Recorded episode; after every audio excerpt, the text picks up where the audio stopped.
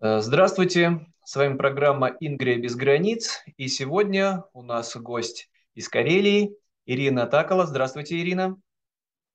Добрый день. Ну и для начала, наверное, короткий экскурс в историю, что из себя представляет Карелия, одна из северо-западных областей, частей современной России. Если можно, вернуться на тысячу лет назад или больше. Ну, на тысячу вряд ли, но в принципе, да, можно глубоко вернуться, но я должна, наверное, сначала сказать главное. Есть много разных Карелий.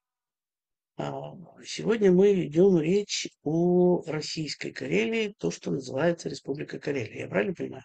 Да, ну можно, да, коротко напомнить, что в Финляндии есть э, тоже целый регион, тоже называется Карелия, да, это правда. Ну давайте коротко с этого, что из себя Ну, представляют. просто, да, есть э, Республика Карелия в Российской Федерации, есть так называемая Тверская Карелия в Российской Федерации, э, которая появилась в XVII веке, когда был большой исход карелов а, из Кирсгольского лена. да, Да, православных карелов. заня- вот. А в Финляндии есть Северная Карелия область, есть Южная Карелия область.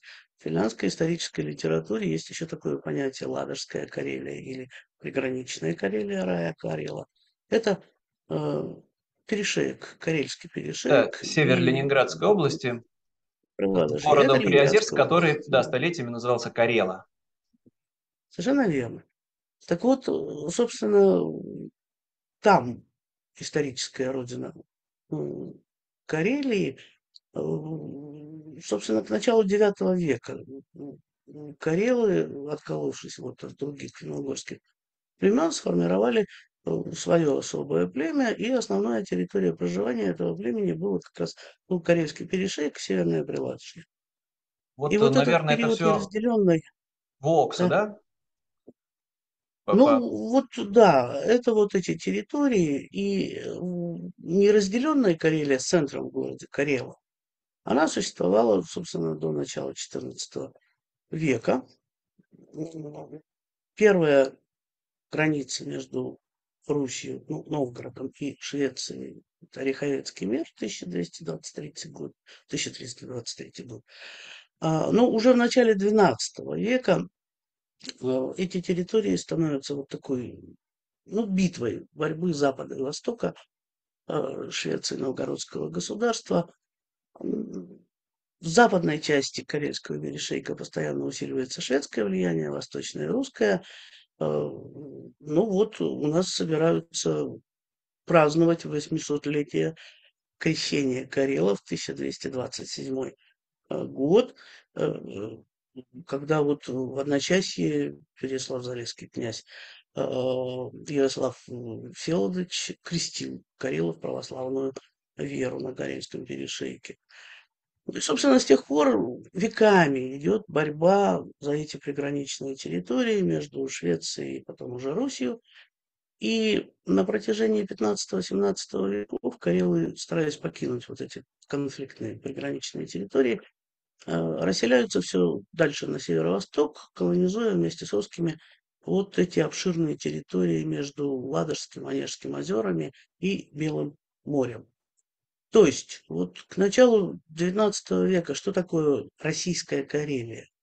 Это территории двух а, губерний российских, Алонецкой и Архангельской. А, И этнический состав вот, населения Российской Карелии, то, что мы сейчас из себя представляем в качестве республики, он был а, в основном а, населенный двумя народами примерно в равных пропорциях, русские и карелы. И это был сугубо православный регион. Вот важное уточнение. Тем не менее, несмотря на вот это демографическое, наверное, да, давление русских, карелы на протяжении столетий сохраняли и язык, и идентичность. Они не были полностью ассимилированы, культуру свою, уклад Совершенно сохраняли. верно. Совершенно верно. Это было сельское население, и вот это действительно такая вот сельская карельская диаспора на протяжении всей российско-шведской, потом российско-финляндской границы, а, она сохраняла свой идентитет. Но говорить о единой Карелии все равно применительно даже и к началу 20 века нельзя, потому что э, карельский этнос делится на несколько субэтносов. Это, собственно, карелы, э, говорящие на своем диалекте. Это ливики, алонецкие карелы, это людики, прионежские карелы. Говорят они все на разных языках. Алонецкие карелы тяготели всегда к э, русским, потому что и пути сообщения, и экономические связи. Северные Карелы, э, очень много было у них завязано на Финляндию, просто потому что не было коммуникации, не было путей сообщения. И говорить о един, едином карельском народе на этой территории до 20 века нельзя. Но, тем не менее, не я было. тоже сразу бы уточнил, так и в Финляндии тоже были разные субэтносы, говорили на разных диалектах, но, тем не менее, ощущали себя единым народом, и вот в 18 году обрели независимость, которой, как нам говорят, имперцы у них никогда и не было, всегда это была то Швеция, то Россия, но, тем не менее, внутри у народа сохранялось это и чувство, и желание независимости, а карелы близки, и этнически очень близки, и территориально близки. С начала 19 века каковы были, Нет. то есть они были очень слабы, но тем не менее были ростки. К началу 19 да? века, да, к началу 19 века и финны были очень слабы, и с финским национальным самосознанием тоже все было очень плохо. Но там была хоть и шведоязычная, но национальная интеллигенция, которая с 20-30-х годов 19 века начинает работу уже по созданию, что называется, нации, ну, грубо говоря. Более того, Россия, предоставив массу автономных прав Финляндии, во многом ну, сама построила у себя под боком национальное государство, а потом, когда начинает, опомнившись, начинает наступать на эти автономные права, это только усилило национальные чувства к концу XIX века. В Финляндии эти процессы нации строительства, они шли гораздо активнее. Там была национальная интеллигенция, которая могла это возглавить. А, там было противоборство не только с русской, но и со шведской культурой, хотя вот э, все лидеры национального движения середины XIX века все были шведоязычными. А, в да, Карелии... национальный поэт Рунеберг, конечно же, писал на шведском. Да, да, да национальный гимн Финляндии написан на шведском, да. А, в Карелии не было национальной интеллигенции просто потому, что не было корейского литературного языка. Его и до сих пор, в общем-то, нет. А Карелия была разобщена, еще раз повторяю, чисто территориально, потому что не было дорог какого-то сообщения. Э, столица Петрозаводск был чисто русским городом и, в общем, такой номинальной территорией. И это была только Алонецкая Карелия, Северная Карелия, Архангельская тяготила Кими, а, Архангельск уже совсем не было дела. То есть на самом деле а вот э, русскому обществу, российскому, корейский вопрос был вообще неизвестен. Это у финнов он рождается, потому что ну, 20-30-е годы 19 века Ленрад на территории Беломорской Карелии записал большинство своих э, вот этих рун, которые были положены в основу Калева. Во второй да, половине 19 века... Карелии. Карелии, российской Карелии. Да. А, ну и вот э, во второй половине XIX века в Финляндии рождается такая вещь, как карелианизм. А, восхищение всем вот этим карельским. У них последняя треть XIX века – это золотой век финской культуры. А, писатели, художники, композиторы, э, все известные финские тогда вот появляются. И, конечно, вот это тяготение к Карелии, к русской Карелии, оно, кроме вот такого этнокультурного интереса, оно приобретает к концу века и такой политический интерес, то есть идея Великой Финляндии – соединение всех племенных народов. Ну вот наступает 20 Карелы, век, да, и хотелось да. бы да, чтобы мы слишком в подробности не погружались. Вот, 18 год, Хорошо. формируется независимая Финляндия, и значительная часть современной российской Карелии оказывается на территории нового финского государства. Какая значительная часть? Карельский перешей. Старая Финляндия, так перешеек. называемая, да. Да, да. Это незначительная часть, а российская Карелия, Алонецкая и Беломорская как были, так и остаются в составе пока а, России. Западная. А, Но вот этот карельский вопрос– это очень важная вещь, потому что для российских, э, советских уже властей он пока не имел никакого значения, они его не понимали. Афины хотели э, воссоединиться с родственными племенами, потому что карелы считались, ну, собственно, таким вот э, частью финского народа.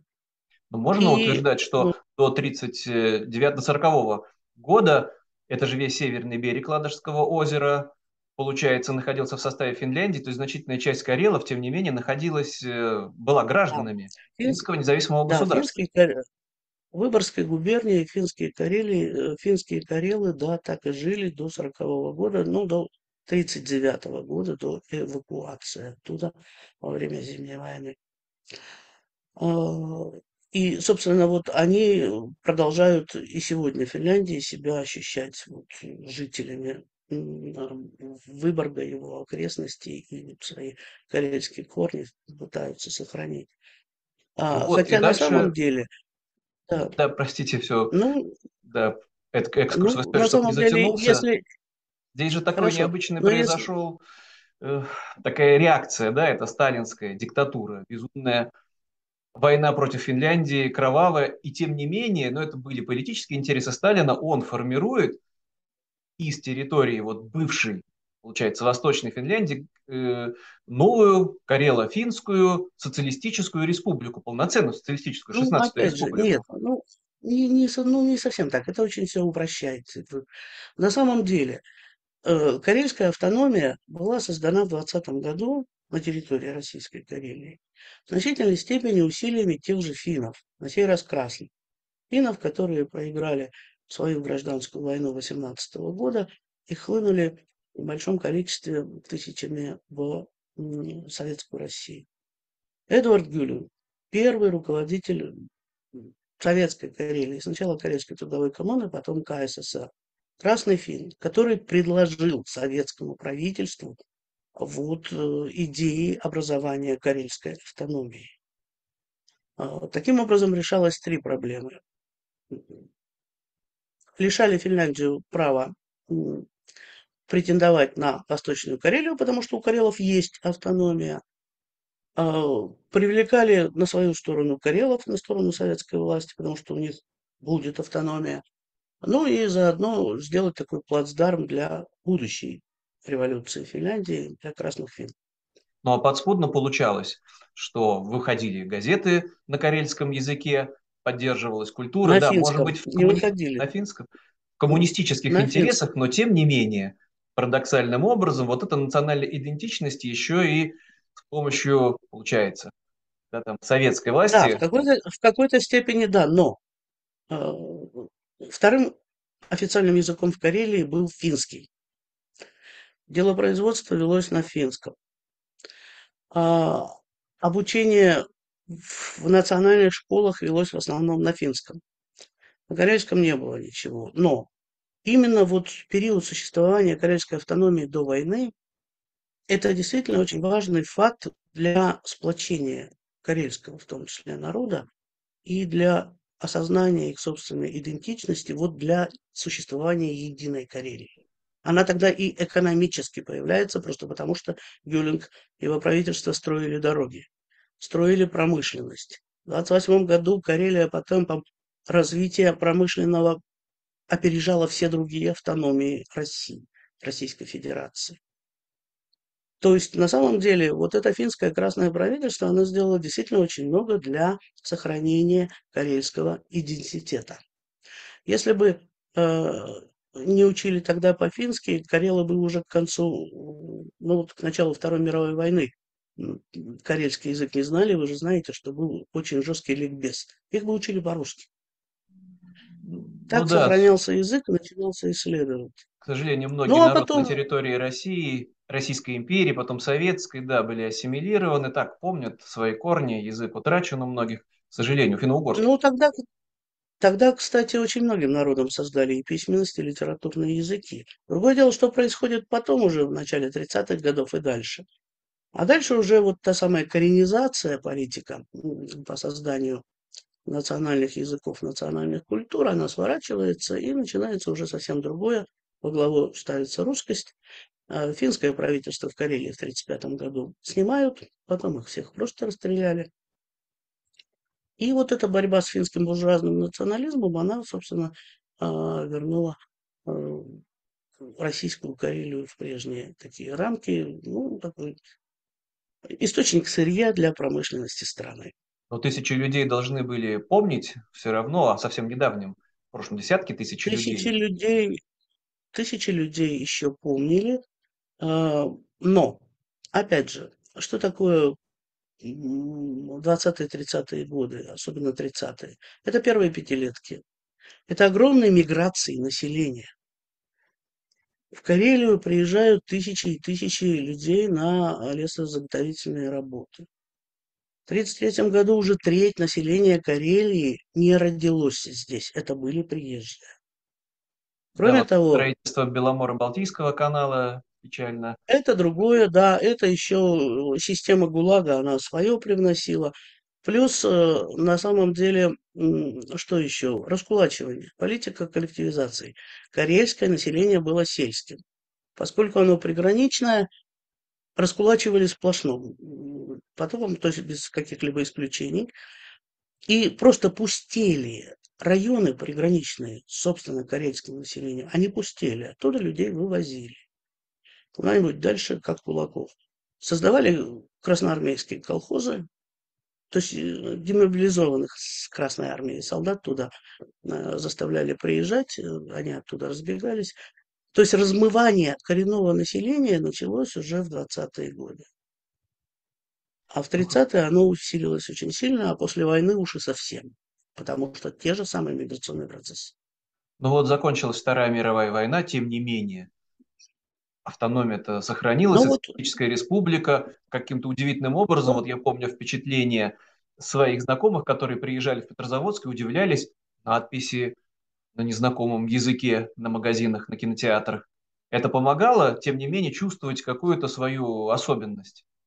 Даже в том числе... На самом деле, на самом деле, несмотря на то, что да, вот это Карело-Финское ССР было сугубо политическое образование, и эти территории, отвоеванные у Финляндии и у Карело-Финской ССР, скоро отобрали обратно Ленинградскую область. Тем не менее, вот этот флер финский, который начался с 20-х годов, финский, не горельский, он оставался, ну, до 70-х, я думаю, годов. Действительно, вывески на финском языке. Все стоят на зеленый свет, не перебегают дорогу на красный. Э, тихо, спокойно, вежливо. Я сама приводила такие примеры, это действительно было так. То есть, ну, не Прибалтика была Карелия, но что-то... Обратил бы да. внимание, что, например, на Карельском перешейке было тотальное переименование, то есть топонимы, топонимика вся практически погибла, за редчайшим исключением. Но пересекаешь да. дальше границу Ленинградской области и Карелии, все названия местные, старинные, да, таким даже парадоксальным образом вернули, ну, как э, Алахденпохья, например, да, или Сердоболь. Их просто не переименовывали, да. Да, Их просто не переименовывали. Но что касается и Лахденпохи, и Сартовалы, и так далее. Население там поменяли полностью, практически полностью. Туда завезли людей из отдаленных районов России. У, например, даже когда строили Костомукшу и Костомукшский ГОК вместе с финнами, туда карелов, финнов старались не брать. Туда опять же брали других другие национальности в этот приграничный город строить, с тем, чтобы на границе не было национального населения. А, то есть, э, ну, на самом деле этот размыв населения, он шел постоянно, а в последние 30 лет он просто усилился, опять же, чисто по многим экономическим причинам. Умирают лесные поселки, вместе с ними умирают люди, оставшиеся без работы. Карелы – сельское население. Э, сельского хозяйства, сельского производства у нас практически сейчас нет. И нет уже вот очень многих карельских деревень, где говорили по-карельски люди. На своем диалекте, но говорили. И тем не менее, еще раз вот, простите, переспрошу, но хорошо, русские приехали из глубины, может быть, России, остались на этой земле, но они по объективным причинам должны были чувствовать, опять-таки, свою какую-то особенность, в отличие от другой, от внутренней России, в силу географии, в силу того, что рядом граница. А когда после 91 года э, оказалось возможно вообще свободное перемещение границы, десятки тысяч людей из Карелии ездили в Финляндию на работу, и выходные могли, ну, совсем близко уже, сейчас опять все это усложнилось, а был такой период, много лет, десятков лет, да, после 91 года, когда опять можно было приобщиться к этой цивилизации, понять, что вот как можно было бы жить, в том числе, может быть, даже если у тебя нет никаких карельских корней, но ты чувствуешь себя вот уже пустившим корни, да, вот в этой, пусть даже постсоветской Здесь Карелии. Здесь вы правы. Во-первых, вот такая гордость, собственно, республика, где живешь, Карелии. Я еще раз повторяю, вот этот флер особости, он был до 70-х годов у всего населения. Это раз.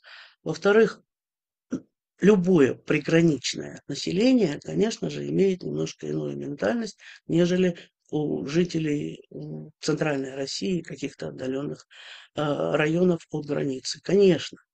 Потому что связи с Финляндией у Карелии были 60-х годов, так или иначе. Э, приезжали сюда финны, ездили туда местные жители. И, конечно же, это меняет э, мировосприятие населения. То есть, да, конечно, приграничный регион имеет свою особую ментальность. Но вот, она совершенно не обязательно же... должна быть этнизированной. Не обязательно. Просто в 90-е годы, когда пали прежние запреты, свобода появилась серьезная, и вот появились движения людей, кто-то там вспоминая там, о национальных корнях, а кто-то как регионалист, во всяком случае, как такое общественное да, обсуждение, а что могло бы быть с Карелией, если бы она существовала с более серьезной автономией, или вот там, как самые дерзкие люди, обрела бы полноценную независимость. До какой степени все эти настроения получили вот широкую огласку именно среди населения любого, не обязательно карельского, в том числе русскоязычного, на территории карельской автономии в составе вот уже Российской Федерации. О том, что могло бы быть, если бы Карелию завоевала Финляндия еще в 20-е годы, говорили еще в 20-е годы. А, по-разному говорили.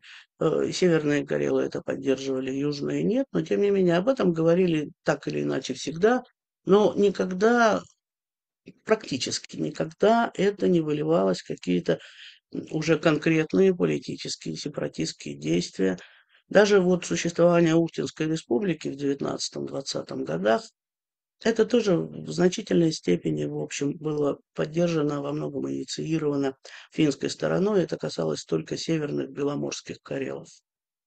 А карелы сразу сказали нет. А, ну и если говорить о 90-х годах, да, как и везде, Карелия сразу же взяла себя, себе столько суверенитета, сколько позволил Ельцин. А, сразу же возродилось карельское национальное движение, теперь уже, так сказать, изнутри, без всякой инициации извне, как было в начале 20 века. Появилось э, вот это карельское движение, возник Совет уполномоченных Карелов, стали проходить съезды Карелов. Последний был, по-моему, 9 в 20 году. А, было умеренное, было радикальное крыло. А, были на протяжении всех 90-х годов и начала 2000-х обсуждения, что делать, но в основном все равно это были этнокультурные вопросы. Статус карельского языка, развитие национальной культуры, ни о каком отделении. Да, отдельные маргинальные высказывания были, но в принципе об отделении Карелии от Российской Федерации э, речи, ну даже самое радикальное крыло э, речи не вело. Ну давайте представим, что вот происходит Россия терпит поражение в войне с Украиной, начинаются процессы, которые Кремль контролировать уже не может, просыпаются ну, есть сильные автономии, например, в Поволжье, татарская, башкирская, есть Северный Кавказ, который тоже живет своей жизнью. Вот начинается распад России, и в Карелии администрация, население оказываются перед выбором. Присоединяться Перед ли выбором чего? перед выбором Так, э, провозглашения независимости? Вот эти Финляндии это тоже настроения, как бы, как бы надо спросить. но именно независимости, потому А, что в 90-е годы, например, Уральская республика на полном серьезе обсуждалась, хотя там а, ничего узконационального, да, не могло и быть. Понятно, что это были русские люди, или там так Дальневосточная вот, э, республика. И здесь вот, ну, например, то же самое начинается. Экономические проблемы, слабый федеральный центр. Возможно ли вот неожиданный вот всплеск этих сепаратистских настроений в современной Карелии, когда вспоминают о корнях, рядом Финляндия, которая, может быть, посодействует как-нибудь этому.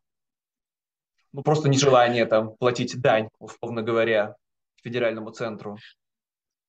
Или вы на самом считаете, деле, я, я думаю, что вот в нынешних современных российских условиях этот раскол по национальному признаку возможен только вот на юге Кавказ, может быть вот центральные республики типа Татарстана, да, но уже даже республика Коми вряд ли способна на самостоятельное развитие.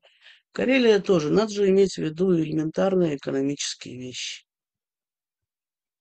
А если разбиться просто на области, ни одна область не выживет чисто по экономическим причинам.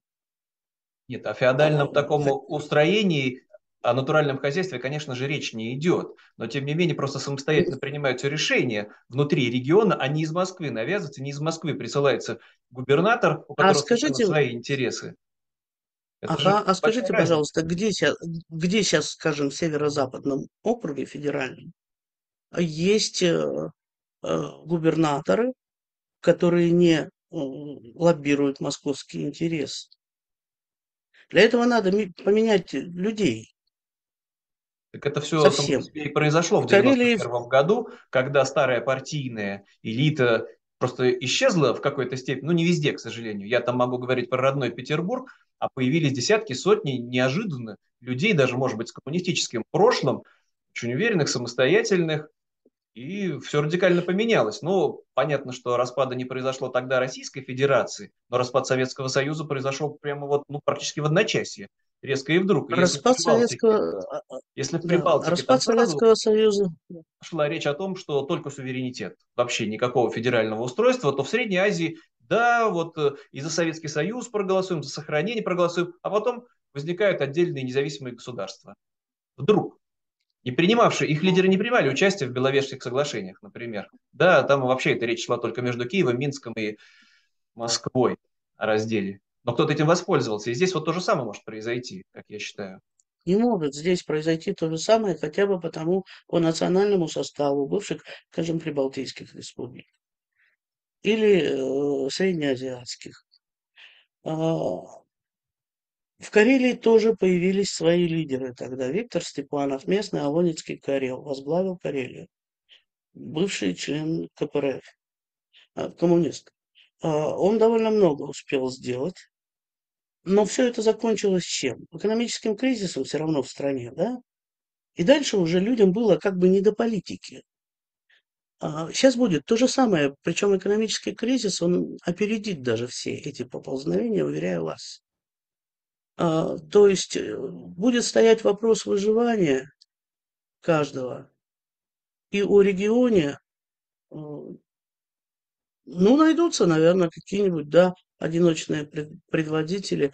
А, У нас есть еще вот эти радикальные карелы, которые ратуют за хорошую жизнь на территории республики, как в любом, в любом другом месте. Но сейчас я вижу ситуацию в России такую, что а, даже вот этот распад, он фактически нереален просто потому, что полная стагнация в государстве и политическая, и экономическая. И Ну вот и, эти сожалению, да, и экономические со- вещи, они будут диктовать низкое, это правда. очень низко. Очень низкая. И на национальные какие-то вещи, э, повторяю, вот здесь, в этом регионе, э, надеяться просто, на мой взгляд, бессмысленно. Да нету. Вот те же 90-е годы уехала последняя часть э, людей, которая оставляла вот этот флер европейский в э, Карелии. Уехали финны и нидерландцы по призыву Ковиста. Уехали последние финны из Карелии. За 90-е, начало 2000-х годов уехало и вымерло большое количество карельского населения. Просто это цифры даже показывают. Не хочется завершать просто эфир вот на такой печальной ноте. Все-таки хочется пожелать ну, друг другу что-то оптимистическое. Видите ли вы просвет в конце туннеля? В том числе просвет и для Карелии. в конце туннеля, да, может быть, просто потому, что а, как только Москва перестанет держать все в своем кулаке и даст возможность развиваться регионам, и распада не будет, а, и у людей будет стимул сохранять а, свою территорию, содержать в порядке, работать на нее. При нынешней вертикали власти это да уже понятно, что совсем невозможно. невозможно. Ну тогда от себя я бы пожелал, чтобы Карелия превратилась в такую же благополучную, преуспевающую страну, как Финляндия, со сложным климатом, без вроде бы предпосылок для развитого сельского хозяйства, где-то еще и до краю Европы, получается, да, в Северном. Тем не менее, можно заниматься собственным можно. благополучием даже в самых сложных условиях. А для тех, кто можно, нас главное, смотрел... чтобы не мешали. Да, чтобы не мешали. Большое спасибо. И напомню всем, что с нами была Ирина Такала. Надеюсь, в одной из следующих передач снова увидимся и будет повод для оптимизма. Хорошо, спасибо. Да, спасибо. До свидания. До свидания.